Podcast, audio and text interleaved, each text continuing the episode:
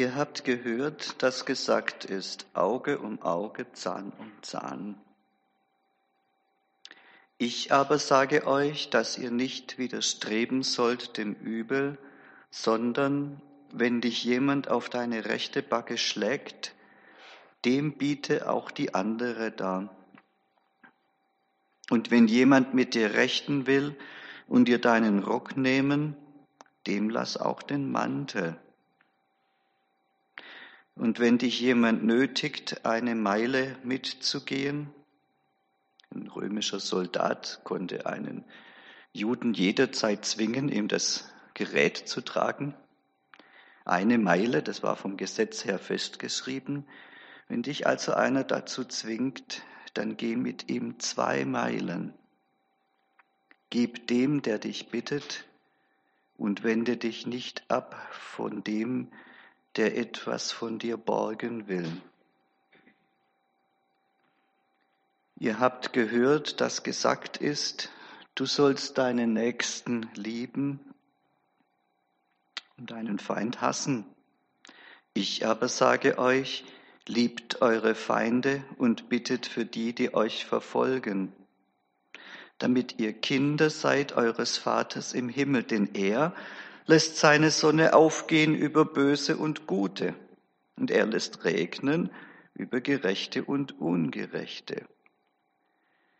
Denn wenn ihr liebt, die euch lieben, was werdet ihr für einen Lohn haben?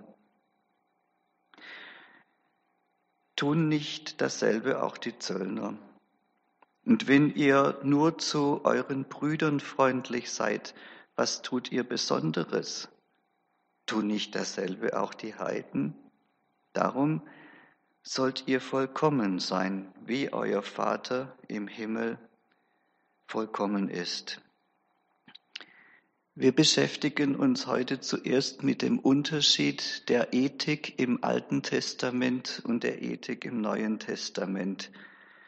Es fällt auf, dass wir im Alten Testament viele Verbote haben, besonders in den zehn Geboten. Die sollten eigentlich heißen fast, fast alles zehn Verbote, ja. Und diesen Verboten setzt Jesus nun entgegen, ich aber sage euch. Und dieses kleine Wort aber, das ist tatsächlich das Zentrum der Geschichte, von dem wir gerade gesungen haben.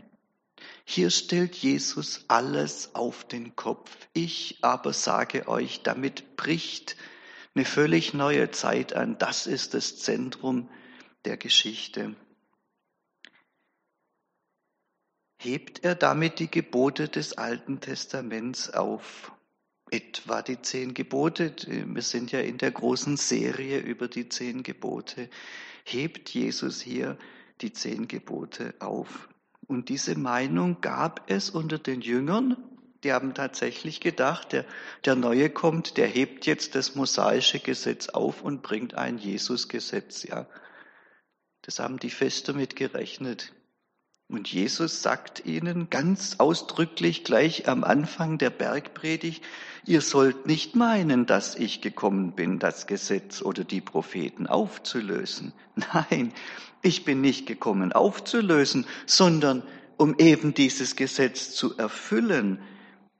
Denn wahrlich, ich sage euch, bis Himmel und Erde vergehen, wird nicht vergehen der kleinste Buchstabe, noch ein Tüpfelchen vom Gesetz, bis es alles geschieht. Der Unterschied zwischen dem Gesetz des Alten Testaments und dem des Neuen Testaments ist also nicht, dass ein ganz neues Gesetz kommt, sondern jetzt wird das Gesetz des Alten Testaments endlich erfüllt Das gilt, aber das gilt jetzt richtig. Und das ist ein etwas komplizierter Gedanke, den möchte ich jetzt mit einem, dem Bild einer Straße erklären. Wir haben hier also äh, links und rechts der Straße unwegsames Gelände und mittendurch geht eine Straße. Äh, damit die Straße sicher ist, ja, dass man nicht aus Versehen rechts und links rausfährt, braucht diese Straße Leitplanken. Ja, diese Leitplanken schützen die Straße. Sie sagen, geh nicht weiter nach rechts, geh nicht weiter nach links. Die Leitplanken sind nicht die Straße. Das ist der zweite Punkt, ja. Das ist klar. Äh, wer nur an ihnen entlang schrammt, rechts oder links, der kommt auch zum Ziel, aber ziemlich langsam. Und er lädiert sein Auto.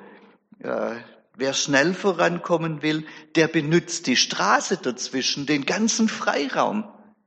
Da kann er sich frei bewegen. Also nur ein Dummer würde an der Leitplanke entlangfahren. Gell? Die Straße steht drittens natürlich für den Weg des Lebens, für den guten Weg. Die Leitplanken sind das Gesetz. Es markiert diesen Weg. Es sagt uns, hier ist eine Grenze, die darfst du nicht überschreiten, sonst verlässt du den Weg des Lebens. Wir würden heute sagen, den Weg zum Himmel. Gell? Ähm, und sonst erleidest du Schaden. Und jetzt nochmal das Gesetz. Ich streiche da jetzt eines raus und wir markieren das auch noch schön mit einem schönen Kranz. Das Gesetz ist nicht der Weg zum Leben. Das ist ganz wichtig. Das sieht man von diesem Bild. Es gibt Menschen, die immer an den Geboten entlang schrammen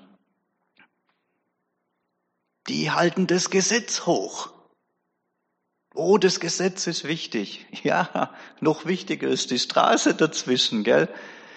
Und die schrammen da dann auch ziemlich entlang, die fragen, ja, was ist denn noch erlaubt? Was darf ich als Christ denn noch grad so machen? Ja, das geht doch noch. Ja, da schaut man auf die andere Seite von dem Planken und sagt, Mensch, die anderen, die Nicht-Christen, die haben so viel Freiheiten wollen wir doch auch, was geht denn als Christ so grad noch? Gell? Die schrammen da drin lang, wie es grad nur geht. Die fragen nach den Geboten, wie man sie auslegen kann, aber den weiten Freiraum des geschützten Lebens, den benutzen sie gar nicht. Die könnten links und rechts fahren, wie sie wollen. Aber nee, man schrammt am Gesetz entlang. Arme Menschen, geben sich lieber mit dem Gesetz ab und mit Deutung und Auslegung, anstatt dass sie den großen Freiraum sehen. Da könnten sie sich dran freuen und nach Herzenslust drin leben, ganz frei. Diese armen Menschen brechen auch keine Gebote, die sind da ziemlich drin gefangen. Äh, wir nennen diesen Weg gesetzlich. Also nicht jeder, der die Gebote hält, ist gesetzlich, sondern wer gar nicht den Freiraum sieht und ausnützt, den die Gebote geben, der ist gesetzlich. Das ist der erste Umgang mit dem Gesetz. Und das wirft Jesus den Juden vor. Gesetzlichkeit. Nun gibt's auf der anderen Seite eine Sorte von Leuten, die würden nie darüber nachdenken, über die Leitplanken zu klettern. Hat es verboten. Aber die sind findig. Die haben festgestellt, zwischen den Leitplanken gibt's ja Lücken. Und da büchsen die raus, gell? Die finden die Schlupflöcher. Da büchsen die raus. Äh, solange man sich zwischen den Leitplanken durchdrückt, hat man ja äh, die Leitplanke nicht überklettert. Ja, das ist denen ihre Logik. Da hat man das Gesetz auch nicht gebrochen. Dass sie die Straße damit auch verlassen haben, das haben sie noch gar nicht so ganz gemerkt. Es sind ja Leute, die fokussieren sich auf das Gesetz, gar nicht auf die Straße. Und wenn sie sich dann gerade so durchdrücken, gell, dann denken sie, ja, ich bin ja noch okay. Ohne Bild, diese Menschen würden das Gebot nie übertreten. Sie suchen die Schlupflöcher, Sie unterscheiden von Fall zu Fall, was die Gebote so bedeuten. Das sind ganz kluge Leute, die reden ein die Ohren ab, gell? Also zum Beispiel Morden ist ja Sünde, aber Krieg ist okay. Was jetzt? Die finden da schon irgendein Schlupfloch, irgend sowas vom gerechten Krieg oder sowas oder vom Verteidigungskrieg. Da darfst du töten, ja, ja, klar. Lügen ist Sünde, aber Notlügen sind okay. Ja, die drehen das so hin, dass sie da ein Schlupfloch finden. mit einer anderen Frau zu schlafen, mit, das ist Sünde. Aber wenn man sie liebt, ist ja okay. Das wird immer so hingetrickst, ja, und so weiter. Die Juden haben da, da gibt's eine ganz süße Geschichte. Ähm, da gibt's ja für die Juden das Gesetz, sie sollen am Sabbat nicht auf, auf dem Land reisen. Was haben die gemacht? Die haben einen Wassersack genommen, unter den Sattel gelegt, sich draufgesetzt und haben gesagt, ich reise auf dem Wasser. Und dann war das alles vom Tisch. Da konnten die Kilometer weit reisen. Ja, das ist, das ist einfach Beschiss, gell, auf Schwäbisch gesagt. Wir nennen diesen Umgang mit dem Gesetz kasuistisch. Ja, das eine ist gesetzlich, das ist kasuistisch. Im Englischen gibt es das Wort Case, Case, ja, auch Case by Case. Wir entscheiden Case by Case, ja, von Fall zu Fall, wie es richtig ist. Und wir finden die Schlupflöcher aber sicher, hey. Ja, das ist auch falsch, kasuistisch. Und da gibt es natürlich eine andere Gruppe von Menschen, die durchschauen diesen Schwindel. Das ist ja Heuchelei, gell, wenn man so mit dem Gesetz umgeht.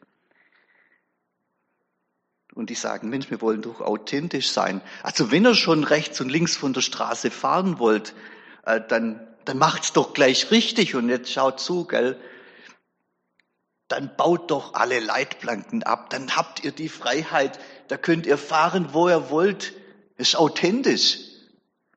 Ah, du willst es? Ah, dann mach's doch. Da brauchst du nicht extra ein Gesetz dafür überbrechen oder rumdiskutieren und quatschen. Dann mach's doch. Ganz authentisch leben die und die machen auch ihr Auto nicht kaputt, gell? Die schrammen da nirgends entlang. Die sind fröhlich und frei, ohne Bild.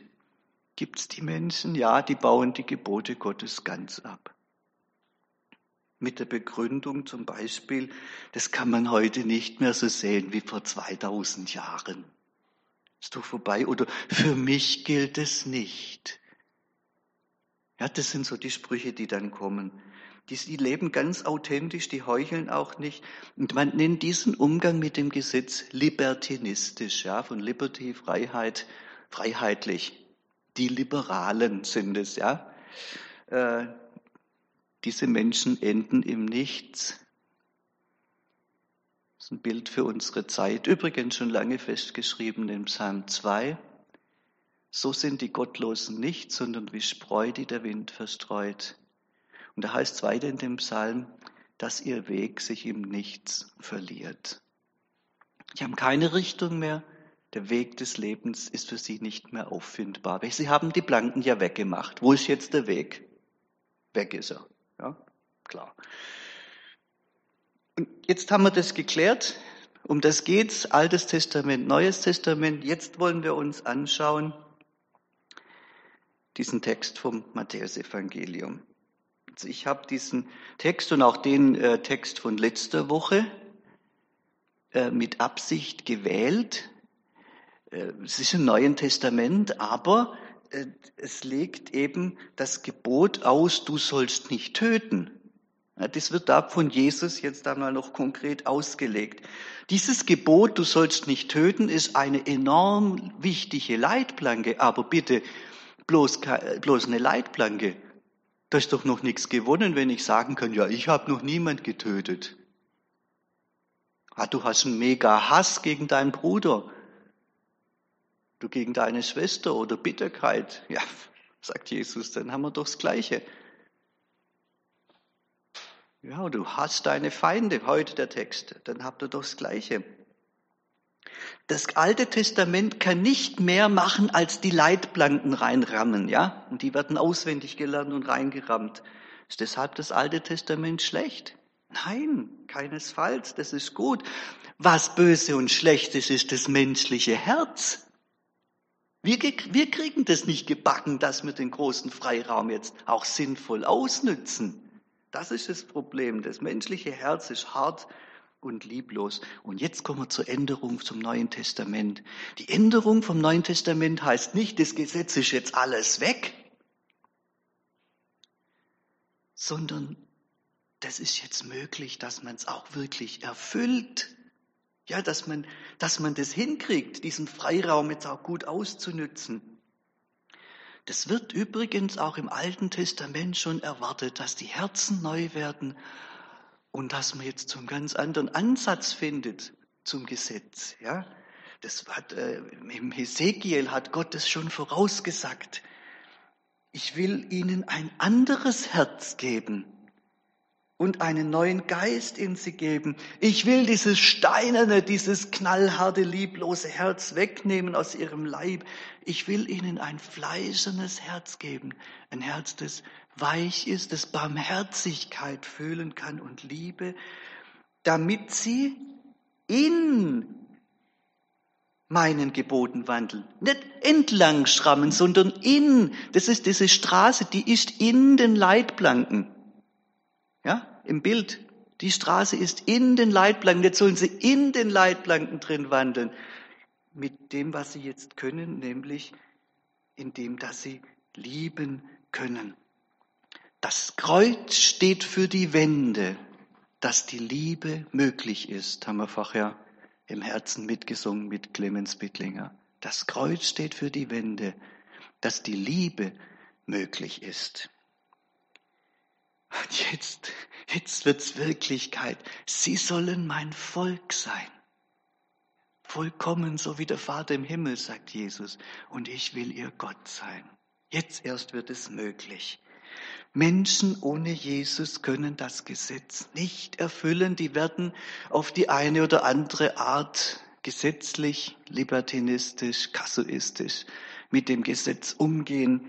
Harte Herzen können nicht lieben, und Jesus schenkt das neue Herz, den neuen Geist, die das können. Durch den Geist ist die Liebe Gottes in eure Herzen ausgegossen. Die Gesetze sind die Leitplanken, die den Weg bewahren. Die Bergpredigt, ich aber sage euch, erklärt, wie man den Freiraum jetzt ausnützt. Und der Jesus fasst es auch zusammen. Liebe deinen Nächsten, liebe Gott über alles und deinen Nächsten wie dich selbst. Und daran hängt das ganze Gebot, damit ist das Gebot erfüllt. Erfüllt, nicht entlang geschrammt. Ja. Jetzt hat er das auf zwei Gebiete, die gehe ich jetzt kurz durch.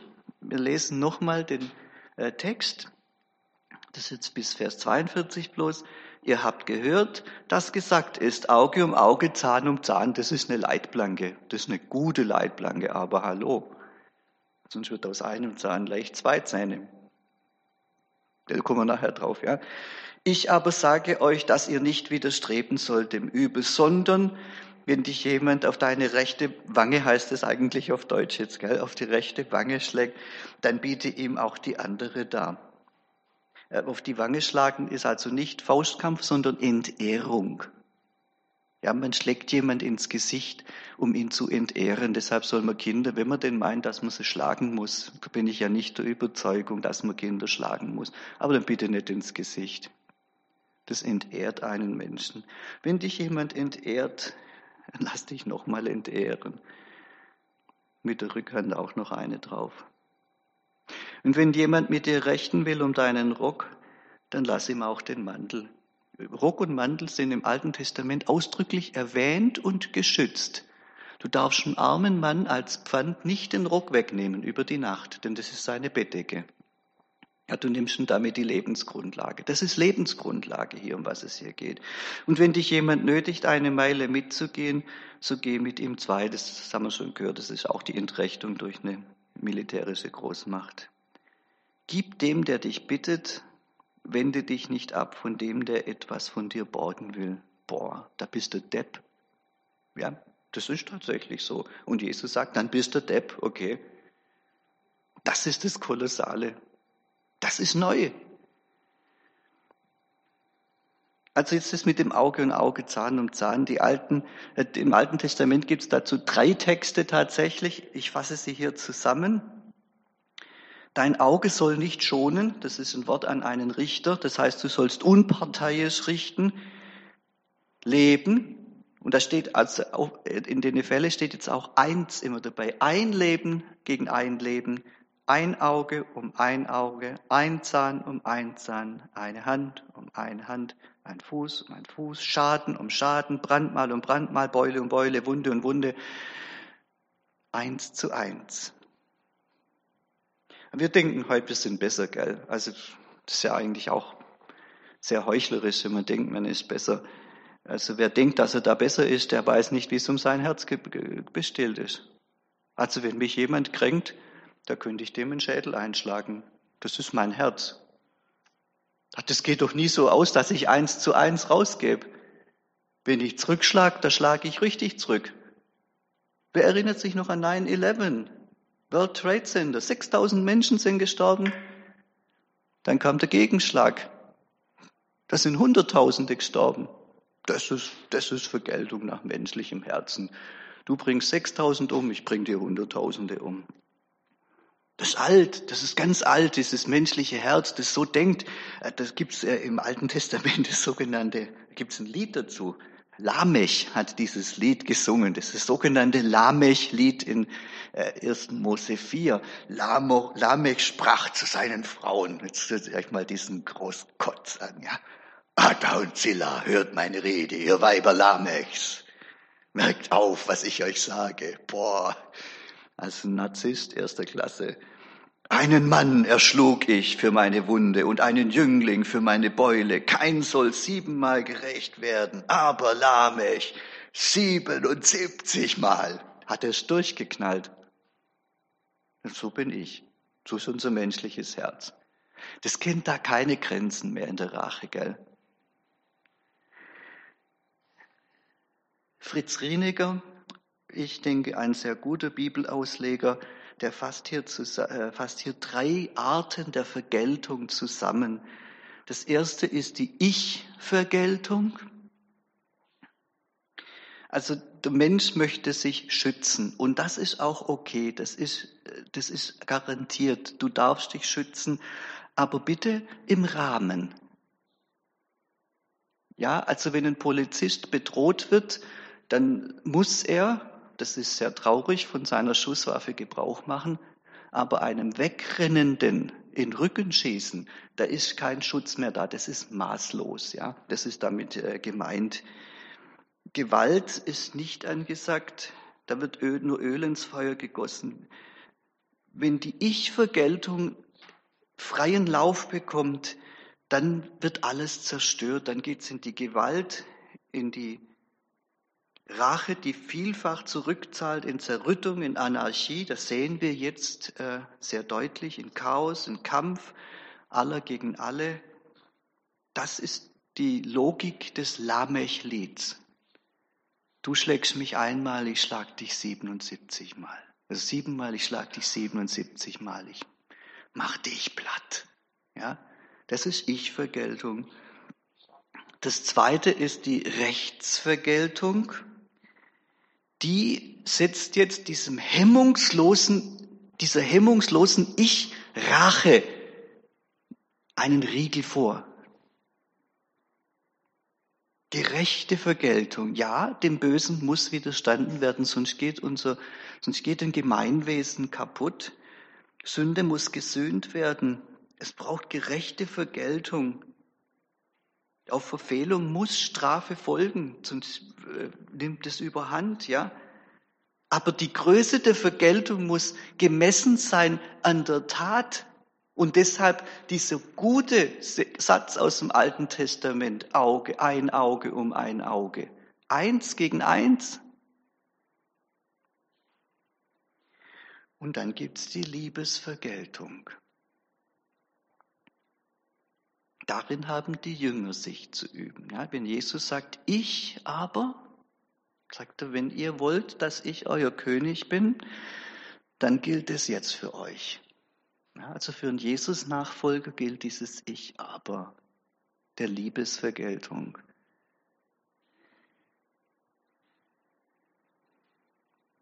Das ist Jesu Gebot an die Jünger. Die Jünger suchen nie für sich selbst die Rache, für sie gilt lieber Unrecht leiden als Unrecht tun.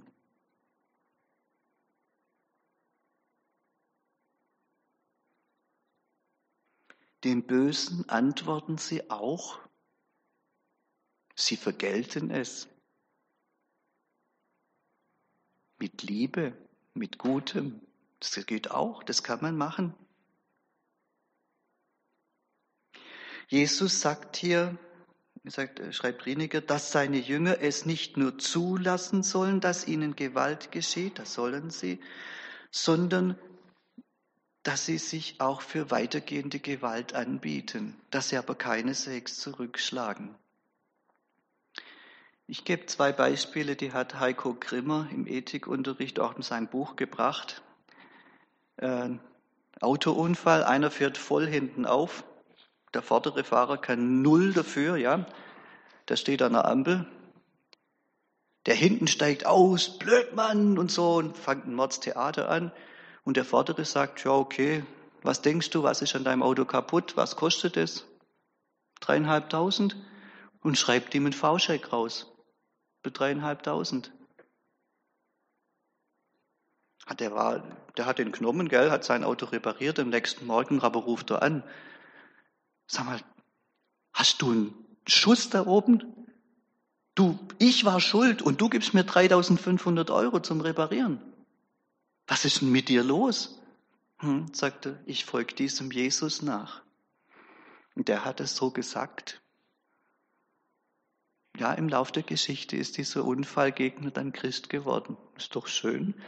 Also, eine andere Geschichte, Bauunternehmer Holz wacht nach, mitten in der Nacht auf, da so am Vier rum, hört er Rumoren auf seinem Bauhof.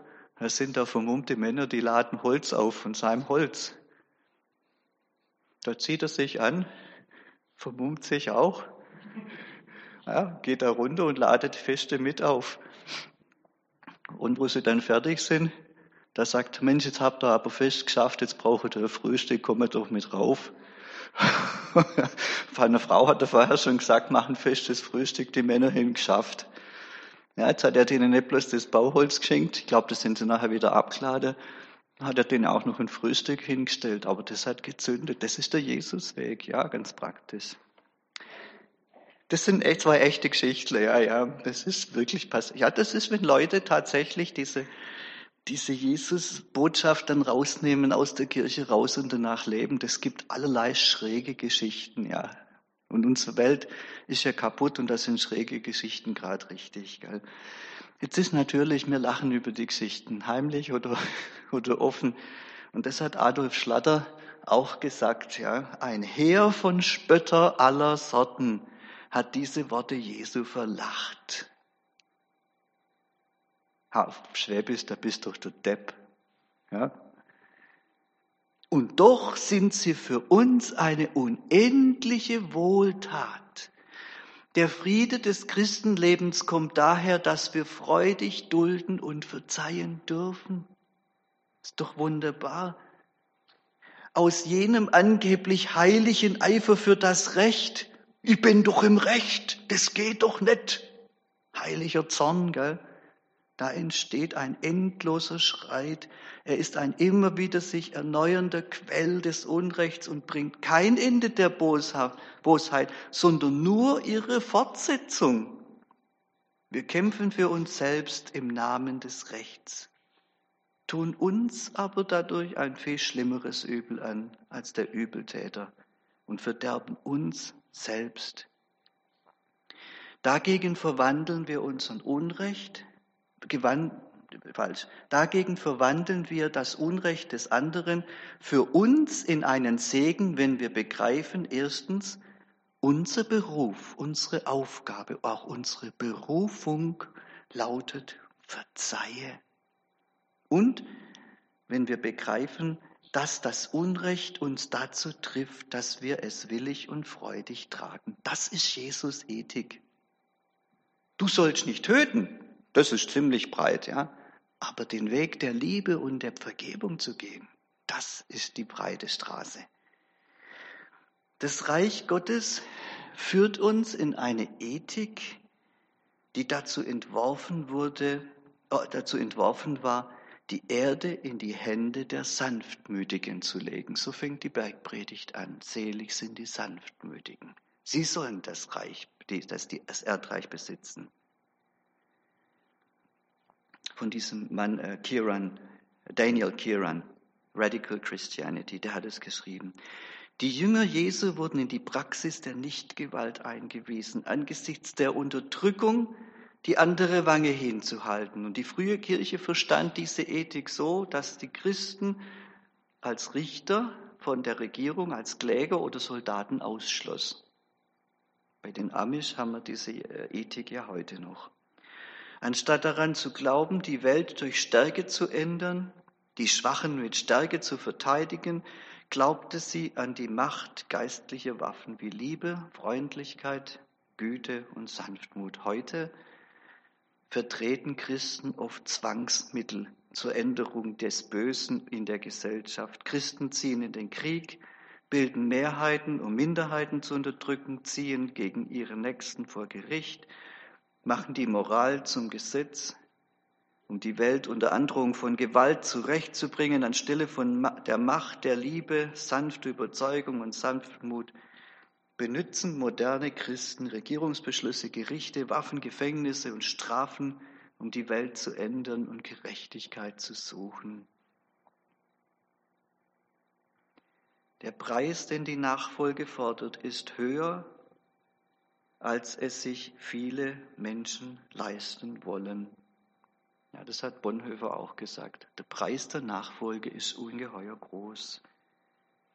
Denn im geduldigen Ertragen der Unterdrückung folgen die Unterdrückten Jesus nach in seinem Leiden. So heißt es in 1. Petrus 2, Vers 23, der nicht widerschmähte, lästerte auf Deutsch, ja, als er geschmäht wurde, nicht drohte, als er litt. Er stellte es aber dem anheim, der gerecht richtet.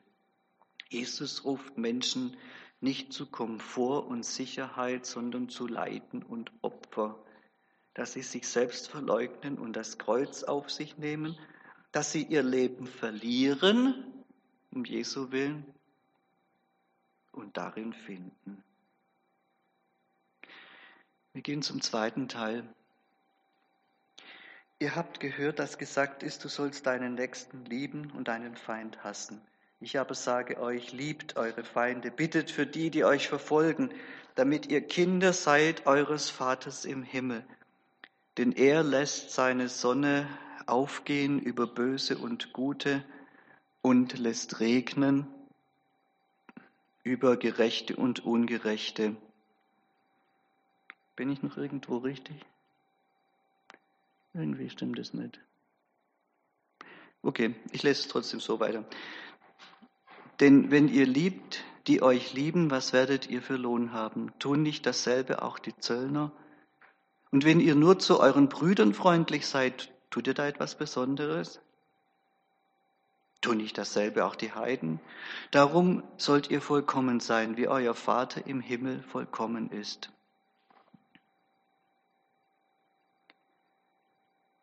Der Hass gegen die Feinde, gegen alle, die nicht zu Gottes Volk gehören, ganz im Allgemeinen, gegen alle, die nicht zur eigenen Sekte gehören, damals also Pharisäer und besonders Essener, gehören im Besonderen, äh, nicht, nicht dazu gehören, im Besonderen wurde damit begründet, dass es ein heiliger Hass ist.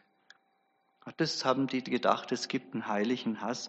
Und dann haben sie Psalm 139 zitiert. Steht doch da, oder? Sollte ich nicht hassen, Herr, die dich hassen und verabscheuen, die sich gegen dich erheben? Ich hasse sie mit ganzem Ernst, sie sind mir zu Feinden geworden. Steht da irgendwo Befehlsform? Ich kann es nicht sehen. Da erzählt jemand im Gebet ganz offen, wie es ihm geht mit den Schweinen, ja, mit den Unmöglichen, mit den Heiden, mit den Dreckskerlen. Und er sagt, ich hasse die. Das ist ehrlich. Aber davon jetzt ein Gesetz abzuleiten, ich muss die hassen, das hat man im Judentum gemacht, das ist aber, steht so nicht in der Bibel, gell? Also auch der Satz, deine Feinde sollst du hassen, steht nicht in der Bibel. Deshalb sagt Jesus ja auch nicht, es steht geschrieben, sondern es wird gesagt. Ja, das ist die Auslegung. Es wird gesagt, also Jesu Forderung geht hier weit über das Alte Testament hinaus, weit über die jüdischen Traditionen hinaus, mehr noch weit über jegliche menschliche Möglichkeit hinaus. Nirgends ist die Herausforderung der Bergpredigt größer als hier an diesem Punkt. Und nirgends, äh, sagt äh, Stott, ist der Unterschied der christlichen Gegenkultur offensichtlicher und nirgends wird deutlicher, wie sehr wir des Heiligen Geistes bedürfen, dessen Frucht eben die Liebe ist. Jesu Unterricht verläuft immer in diesem Pattern. Ja, er sagt immer, das sagt die Schrift, das ist gut und göttlich, das sind die Leitplanken, aber damit habt ihr noch nicht den Willen Gottes ganz getan. Das sind nur die Leitplanken. Jetzt geht's um die Straße. Jesus zeigt den Jüngern, dass die Gerechtigkeit Israels viel Böses unbereut lässt und viel Gutes ungetan lässt. Gell? Die waren zufrieden, wenn sie nicht getötet haben. Es war okay, die Feinde zu hassen, aber sie haben sie ja nicht getötet. Ja, Hass ist böse, unbereuter, selbstgerechter Hass und Rachegedanken. Und das Gute für die Feinde, das wird da nicht getan.